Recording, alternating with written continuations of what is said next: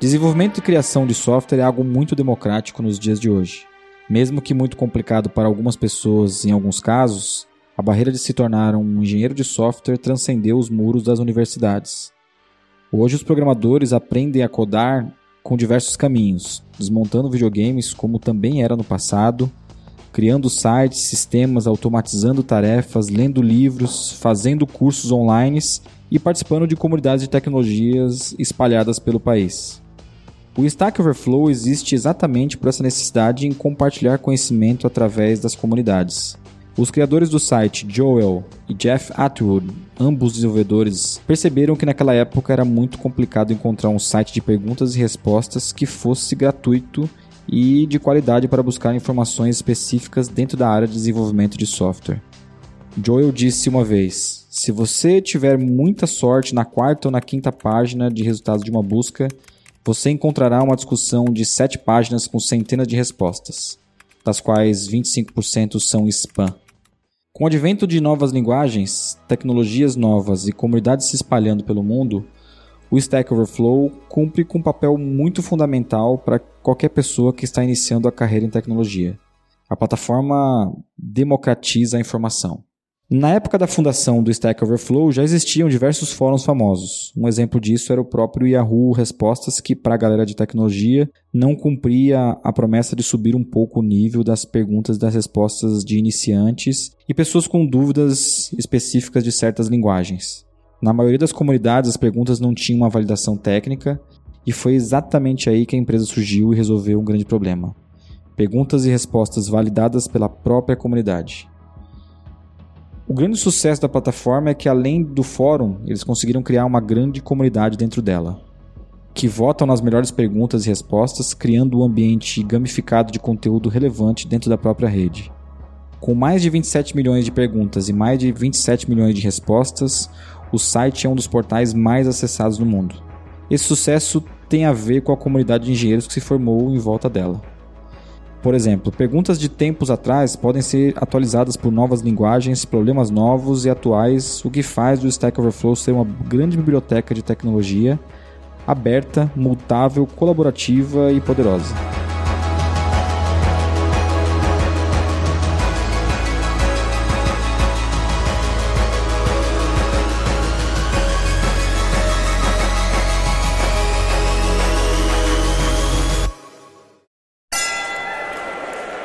Esse episódio do Dentro Ring, a gente vai falar sobre comunidades techs. E para falar sobre esse tema, a gente convidou o Fábio Akita. Para quem conhece o Akita, ele lançou um blog em 2006 um blog ficou bem famoso, o Akiton Rails, que discutia basicamente a tecnologia em volta do Rails, discutia também sobre produto e linguagem de programação. Em 2011 ele criou a CodeMiner, uma consultoria de desenvolvimento de software especialista em Ruby on Rails, fundou um dos eventos de maior referência no mercado, o RubyConf, e posteriormente o TheConf, que é o atual projeto dele em comunidades. O Akita trabalha como programador desde os anos 90 e passou por todas as principais tecnologias do mercado nesse período e é uma figura muito conhecida no mercado de tecnologia no Brasil. Para ajudar a gente nesse papo aqui com a Kita, eu convidei o Vitor e a Thaís, que são dois engenheiros de software da Vind, para ajudar a entender o que é uma comunidade tech no Brasil.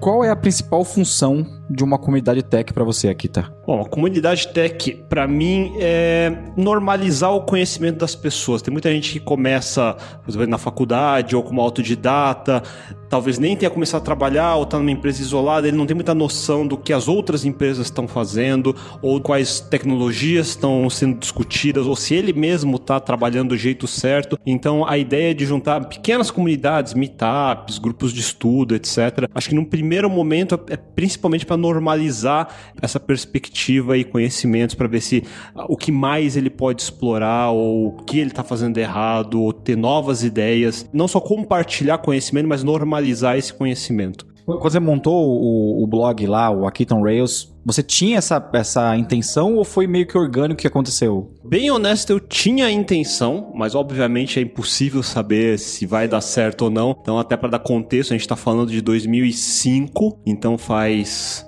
muito tempo Nessa época eu já era desenvolvedor, uns 15 anos pelo menos. Eu já era javeiro sênior de consultoria, etc, etc. E aí quando surgiu essa tecnologia nova, o pessoal tem que ter perspectiva que hoje a gente tem uma dúzia de novas linguagens, frameworks saindo a cada fim de semana.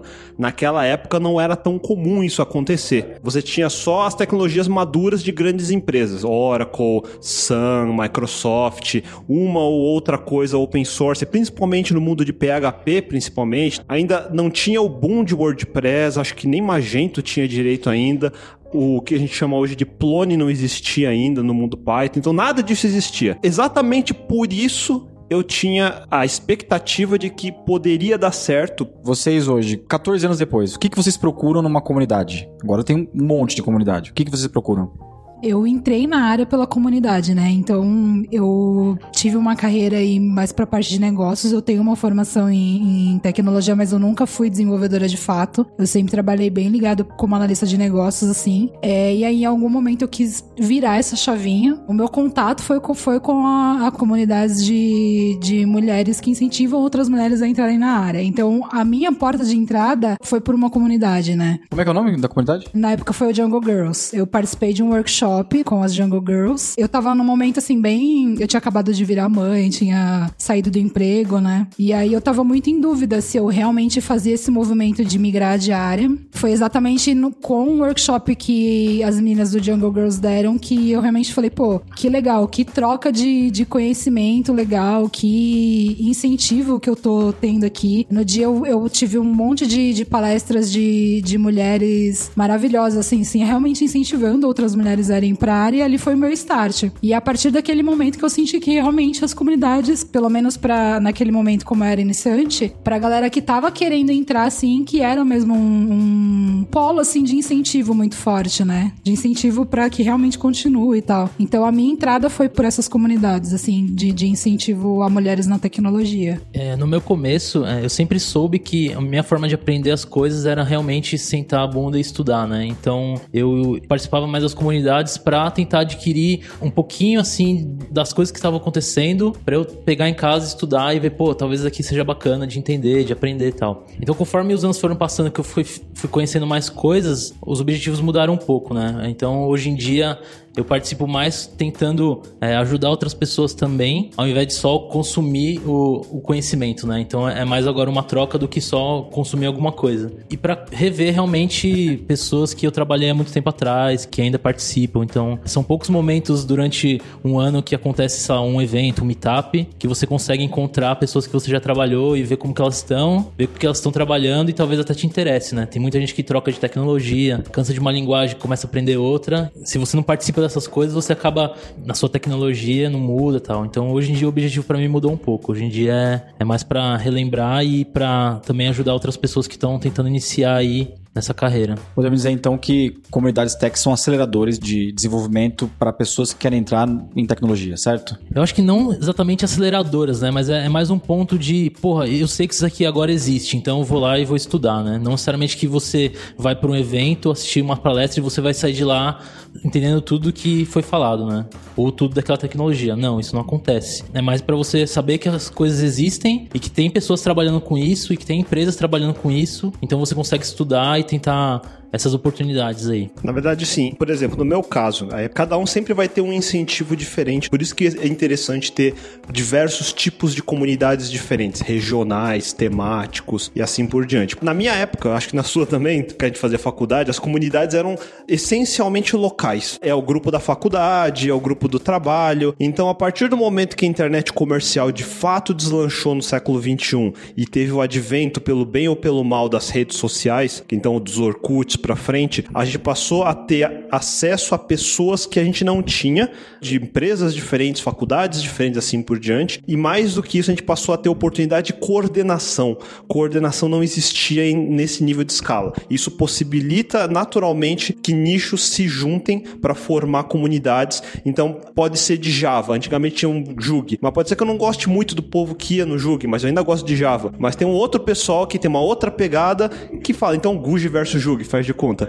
Mas hoje você tem 10 tipos diferentes de comunidades Java, um para enterprise, outro que fala de mobile, outro que é web, outro para falar de, sei lá, Marvel no meio do caminho. Tudo isso é válido. Eu acho que é da natureza do ser humano criar esses grupos, independente para que eles servem, mas que você consiga ter algum tipo de troca nesse meio do caminho, que inclui conhecimento, que inclui simplesmente trocar uma ideia, porque você trabalha 12 horas por dia, às vezes isolado no escritório, não tem ninguém para conversar, a não ser o seu chefe que só vai te pedir coisa. Então você quer trocar ideia e fazer um venting com alguém e você tem talvez essa oportunidade em comunidades. Eu acho que eu concordo com a Kita, acho que os objetivos de quem vai para a comunidade acho que depende muito de em estado que a pessoa tá, seja no início de carreira naquele momento. Mas acho que no final das contas é sobre pessoas, assim. É sobre você tá no início de carreira e achar que aquela comunidade em específico vai te ajudar de alguma forma, ou que vai, você vai absorver um conteúdo legal, ou você mais experiente, querendo repassar um conteúdo que você, ou uma experiência, um conteúdo, alguma coisa que você aprendeu e você quer repassar isso pra frente,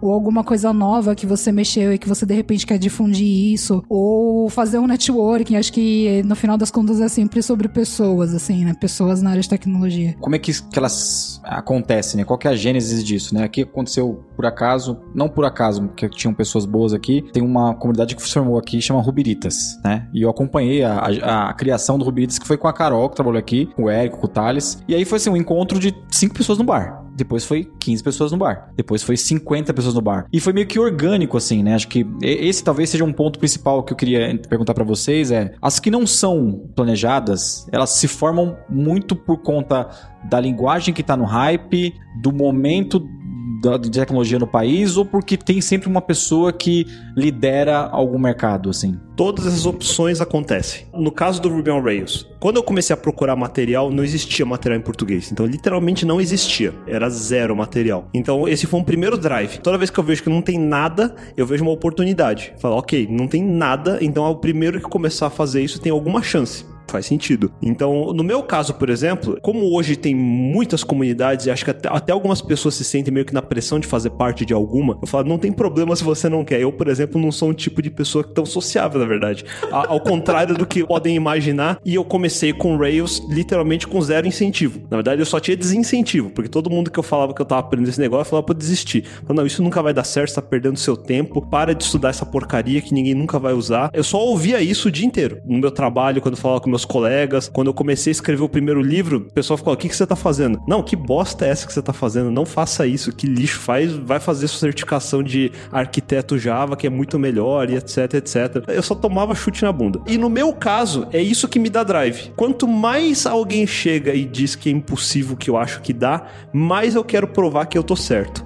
Então esse é um outro tipo de drive. Tem outras pessoas que ele precisa de um incentivo para começar. Eu preciso de incentivo para parar. Então por isso que eu falo que são comunidades diferentes para coisas diferentes. Eu, por exemplo, sou mais assíncrono. Eu não sou tanto de instant message e conversar real time direto. Eu prefiro às vezes parar para pensar um pouco mais, para poder responder. Por isso que eu faço vídeo, inclusive. Acabei de fazer um que eu respondia perguntas, porque eu não gosto muito de responder perguntas na hora que me fazem. Porque o cara tá me perguntando coisas da carreira dele. Você acha que eu deveria fazer isso? Eu vou e respondo, mas não, peraí, deixa eu entender um pouco o que, que você tá me perguntando. Às vezes você tá, você tá querendo pedir demissão do seu emprego, eu tô te incentivando e nem devia. Então, tem todos esse, esses parâmetros que eu acho que fazem parte.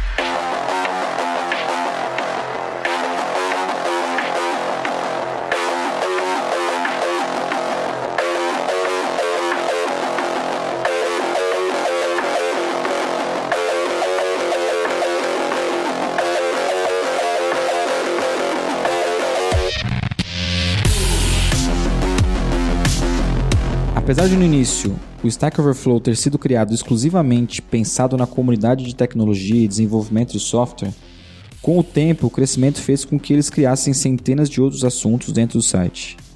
Nessa pegada de abrir a plataforma para outros temas, foi criado a Stack Exchange, com a finalidade de aproximar não só pessoas de tecnologias e programadores, mas sim diversos outros grupos a fim de fazer uma comunidade e também ter suas perguntas respondidas. O Stack Overflow tem números agressivos, milhões de usuários, o que prova que a empresa vai muito além de ser simplesmente um site de perguntas e respostas. Muitos profissionais usam a comunidade diariamente, com grande espaço para evoluir profissionalmente. O Brasil, curiosamente, está entre os 10 países de maior audiência, o que demonstra nosso interesse por resolver problemas em tecnologia. Pessoalmente, para mim, o Stack Overflow é um dos principais exemplos de como se deve funcionar uma comunidade colaborativa, inclusiva e que realmente resolve um grande problema. A gente tem um momento bem peculiar no Brasil de falta de mão de obra. Então, assim, tá todo mundo brigando pelo mesmo bolo, principalmente empresas de tecnologia. Existe uma guerra declarada, principalmente em São Paulo, nos grandes centros, sobre achar bons engenheiros de software. As comunidades, elas estão cumprindo com o papel para ajudar esse momento que o país está passando de falta de mão de obra boa vocês acham que elas têm conseguido fazer um bom trabalho? Eu acho que sim, isso faz sentido, mas eu acho que ainda não acompanha o quanto que a gente precisa de, de profissional, né? Então, eu acho que não só as comunidades têm um papel a exercer nisso, mas como as empresas também. Então, não adianta só a gente querer, como empresa, contratar gente de fora. Talvez a gente tenha que formar gente em casa também, porque a gente vai acabar tentando encontrar qualquer pessoa e às vezes a pessoa não tem um fit cultural, que é um negócio importante para a empresa. Por exemplo, a Vindia tem um, uma importância muito grande com a cultura, né? Então, se a gente vai desesperado atrás de alguém, não vai dar certo. Então, eu acho que sim, a comunidade tem um bom papel nisso, mas talvez não acompanhe o, o quanto que a gente precisa. Então, as empresas também têm que fazer sua parte. É um problema também das empresas, assim, né? Quando eu digo um problema é que as empresas também têm que começar a pensar junto, né? Eu vi recentemente uma,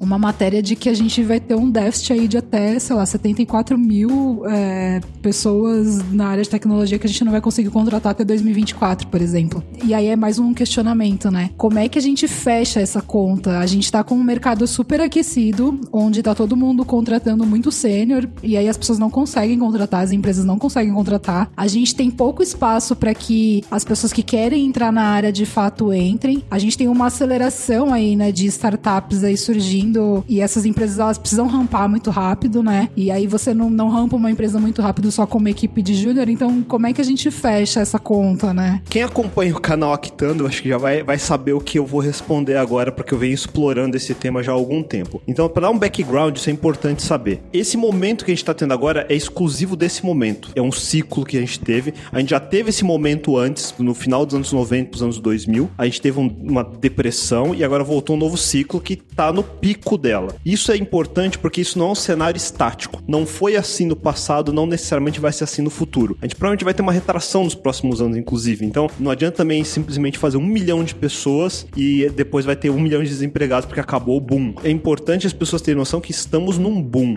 Isso não é normal na história como um todo. Então, em três gerações que eu, eu olhei nas minhas três décadas, teve duas vezes esses episódios. Passo dois é que quando você tem esse boom e as pessoas veem que tem esse boom, então tanto que aparece a discussão, uh, todo mundo tem essa noção de que está faltando gente, então naturalmente a lei da oferta e da procura começa a trabalhar. Começa a surgir milhões de cursos, agora a gente todo mundo tem internet banda larga em locais do país que a gente não tinha acesso. Então as pessoas têm acesso a estudo agora, mas todo curso e todo EAD e todo livro e tudo que você tentar sempre vai te levar no máximo ao estágio de júnior. É impossível você se tornar sênior só assistindo o curso. Ninguém aprende a programar além do livro. Ele tem que aprender fazendo prática. Então prática se aprende, por exemplo, trabalhando não precisa necessariamente ser na melhor empresa, precisa ser em alguma empresa, porque não só eu vou ver o que é bom, mas eu tenho que saber na pele o que significa um código ruim, o que, que é uma equipe ruim, para eu saber como eu deveria ser bom. Então eu tenho que ter ou par bom para aprender como é ser bom, ou mesmo ruim para aprender via contraste a não ser ruim. Mas de alguma forma eu preciso ter essa experiência. Agora, tech startups em início, principalmente as que tomaram rodadas muito grandes muito rápido, elas têm uma pressão maior em crescimento acelerado do que em crescimento sustentável. Isso é péssimo para quem é júnior, porque quando ele entra, ou ele vai ser colocado tarefas de sênior que ele não está preparado para resolver e não tem ninguém para mentorar ele, ninguém para treinar ele, porque tá tudo acontecendo muito rápido. Então ele vai se queimar, vai se frustrar, ele vai achar que ele que é ruim e assim por diante, mas é a velocidade da empresa que não é adequada para esse tipo de perfil. Por isso esse tipo de empresa prefere já ir direto para os sêniors e para os plenos, porque ele já sabe que ele vai jogar uma tonelada de coisa nas costas e precisa de alguém que tem calo para aguentar. E tem que ser algum sênior que já tem cicatriz na cara para conseguir aguentar esse tipo de ritmo. Então, o que vem acontecendo ao longo do tempo, então vou dar um exemplo da minha empresa, tá? Um disclaimer, que a CodeMiner é uma empresa de desenvolvimento de software, principalmente terceirização de desenvolvimento. Eu faço muito outsourcing para empresas que justamente estão precisando de gente, tanto no Brasil e nos Estados Unidos. Nos Estados Unidos está uma demanda alta também. Só para ter uma noção, dando spoiler, a gente está olhando abrindo Canadá, por exemplo. CodeMiner tem 12 escritórios pelo país, então a gente sai dos grandes centros para ficar perto das faculdades.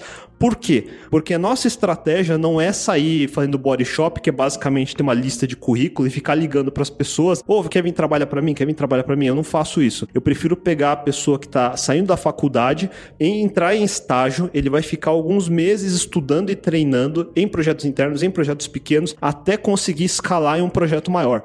Quando ele chega nesse projeto médio para maior, ele realmente já está mais preparado, porque ele já apanhou no começo, estudou primeiro, porque não adianta, você, que nem eu falei, ele vai sair da faculdade ou de um curso, ele só sabe o básico. Mas para o dia a dia de trabalho numa empresa, ele precisa saber mais que isso. Só que isso não vai aparecer do nada. Ele tem que estudar isso. E a forma de estudar isso é com alguém mais experiente do lado dele que possa direcionar. Não, para de estudar isso aqui que ninguém mais usa, estuda esse outro que está todo mundo usando agora, e ele vai direcionando. Então, um júnior, ele tem muita escolha que ele pode fazer. E todas têm o mesmo peso, porque ele não sabe o que é melhor o que é pior. Um sênior, ele já explorou essas opções. Então agora das 20 que tem, tem duas ou três que ele pode direcionar. Então, só em fazer essa direção, ele economizou para o júnior uns 15 caminhos que ele não vai precisar bater a cara e descobrir que não precisava ter visto. Seguindo bem simples dessa forma, a gente consegue levar o, do estagiário para o júnior, para o pleno, até chegar num sênior. Isso é mais sustentável, mas são poucas empresas que fazem isso, porque a maioria não tem nem a paciência e nem sabe que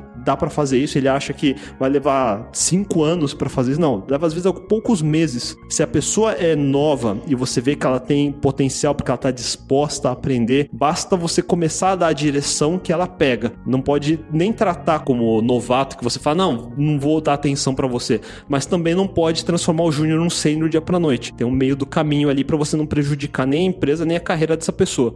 Tem esses papéis. E aí linkando com comunidades, as comunidades são é mais para awareness desse mercado, uh, saber que ele existe, saber que existem as opções, mas não é a comunidade que vai formar as pessoas. Não tem como. É, é, formar pessoas é dedicação de horas de estudo, de prática, de alguém do tá lado. dentro das empresas, né? não necessariamente dentro das empresas. Digamos que a pessoa não tenha condição. Ele está numa cidade de duas mil pessoas, no interior do norte de Minas Gerais, que não tem uma empresa ao redor. E eu digo que é sempre muito cedo, se o cara acabou de sair da faculdade, se tornar um freelancer também, porque ele tem que se tornar uma empresa de um homem só e ele não tem noção do que significa isso ainda. Não quer dizer que ele não pode, mas ele vai apanhar de tal maneira brutal que ele pode se frustrar. Então, o treino em si começa primeiro. Em inglês eu sempre falo que devia ser padrão, porque todo o material do mundo está em inglês.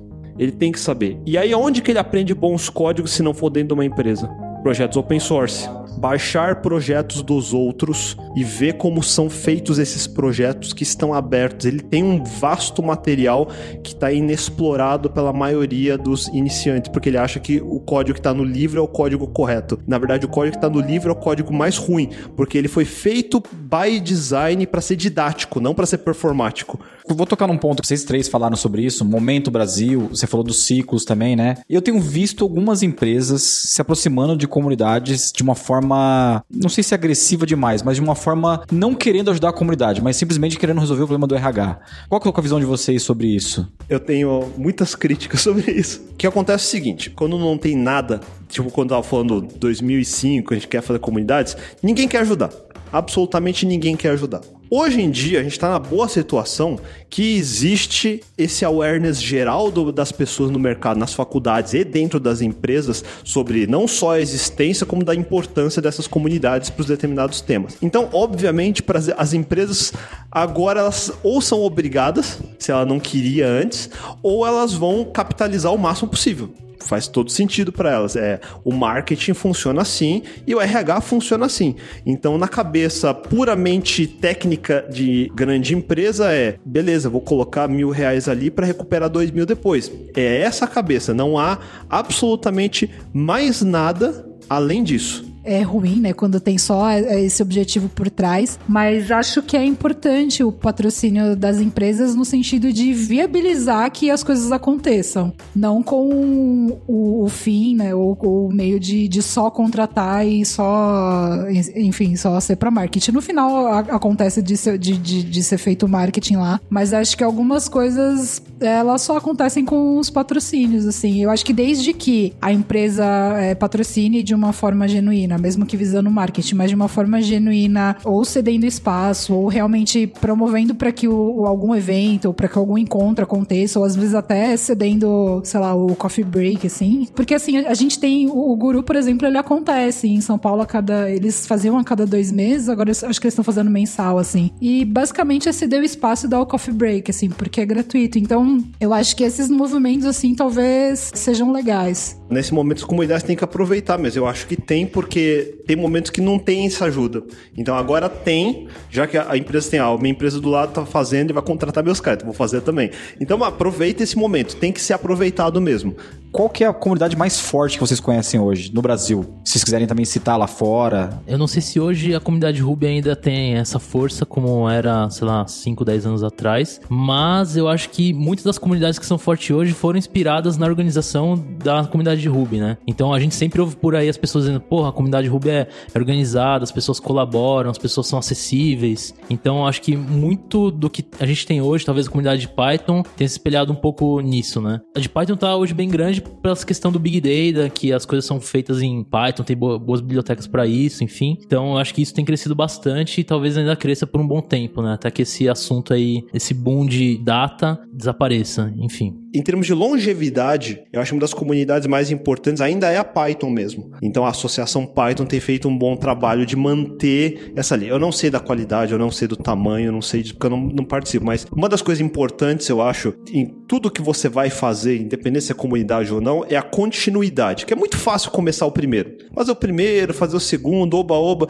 fácil de fazer. É muito difícil fazer uma década. Então todo mundo que consegue fazer uma década, de fato merece um bom abraço e aperto de mão, porque o, o cara realmente sofreu para fazer. Ainda mais, como eu falei, é um ciclo que agora a gente está numa fartura, mas a Associação Paida passou por um momento que não teve essa fartura também. Dependeu de muito suor dos voluntários para fazer isso funcionar. Comunidade Ruby no começo foi assim também. Então, hoje em dia, como a gente está nesse momento de boom e por acaso a gente está num momento de proliferação de várias tecnologias diferentes, tanto linguagens quanto plataformas, significa que houve uma fragmentação muito grande das comunidades. Isso é bom porque não tem, acho que, uma única que é a comunidade a ser Sim, seguida. fragmentação, eu, eu né? prefiro que ela seja mais distribuída do que ter uma única que é, não, tudo, se você não fizer parte dessa comunidade, você é um bosta. Não, não importa. Você tem 30 comunidades diferentes não importa qual você participa, você gosta de machine learning, mas não gosta de Ruby, não tem nenhum problema, vai na de machine learning. Tem um nichozinho ali de data science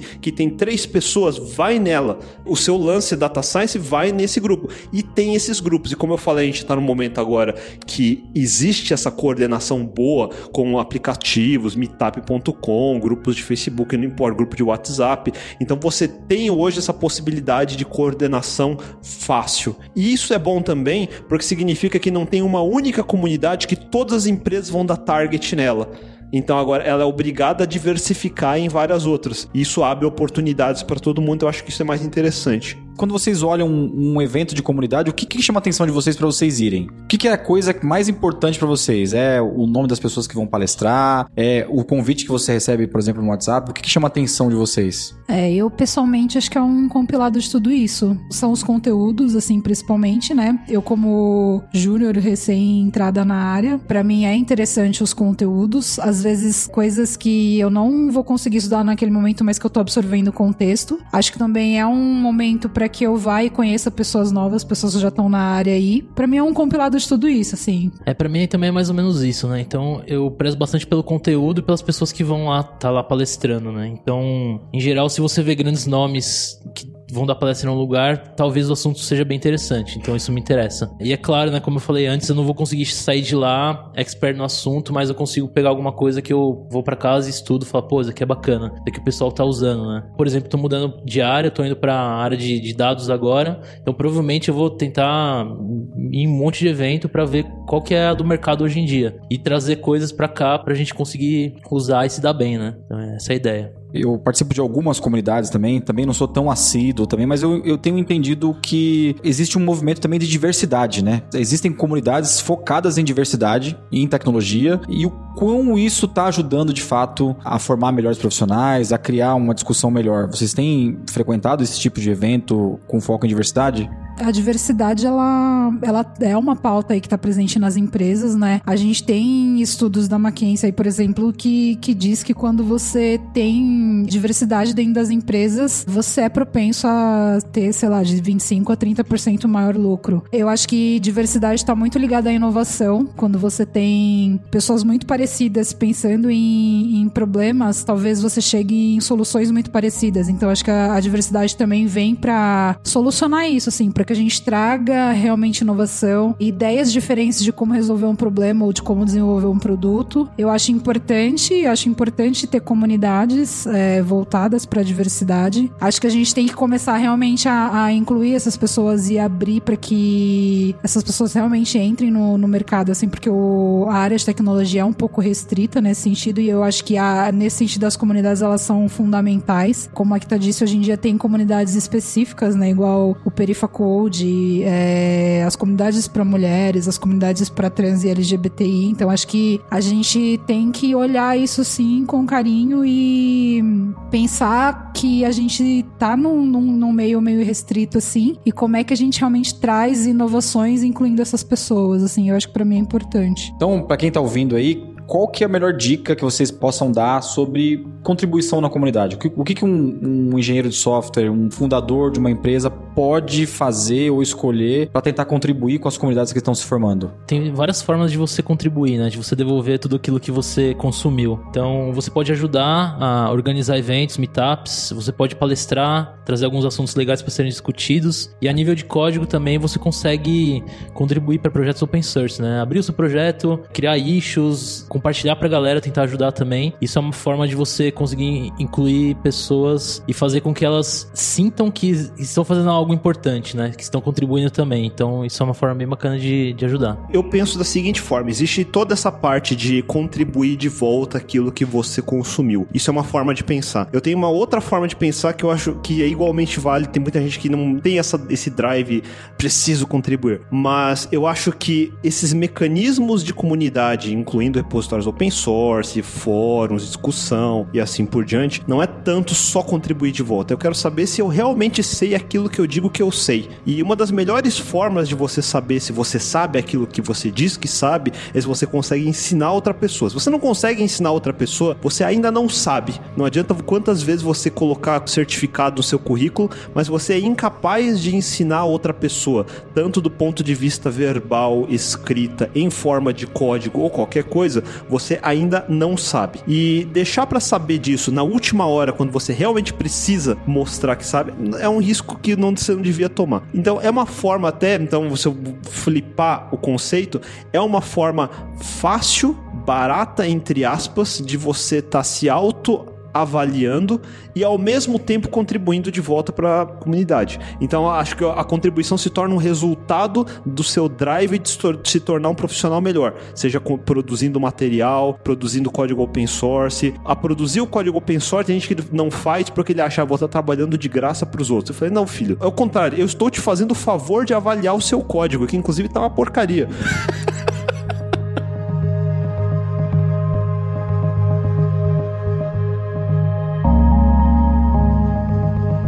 Para quem está acompanhando dentro do ringue, a gente tem um convite especial para você que ouviu esse cast sobre comunidade. A gente tem duas comunidades em volta da Vind. A primeira é o Recorrência, que é o nosso evento oficial, nosso tema oficial como empresa aqui. Quem quiser conhecer um pouquinho mais desse evento que a gente faz anualmente, vai lá em recorrência.com.br. E quem quiser conhecer um pouco mais sobre a comunidade tech que a gente tem, que é o Vind Talks, a gente faz um encontro mensalmente com pessoas do mercado, pessoas referências do mercado e quem lidera essa comunidade são os próprios colaboradores da Vind, seja para falar sobre novas tecnologias, marketing, vendas, o Vind Talks tem crescendo bastante. E quem quiser conhecer um pouquinho mais da Vind, vai lá em vind.com.br. Quem tem um negócio recorrente ou um negócio de assinaturas, a gente quer conhecer esse projeto que você está fazendo. Um abraço e até o próximo Dentro do Ring. Este podcast foi editado pela Maremoto.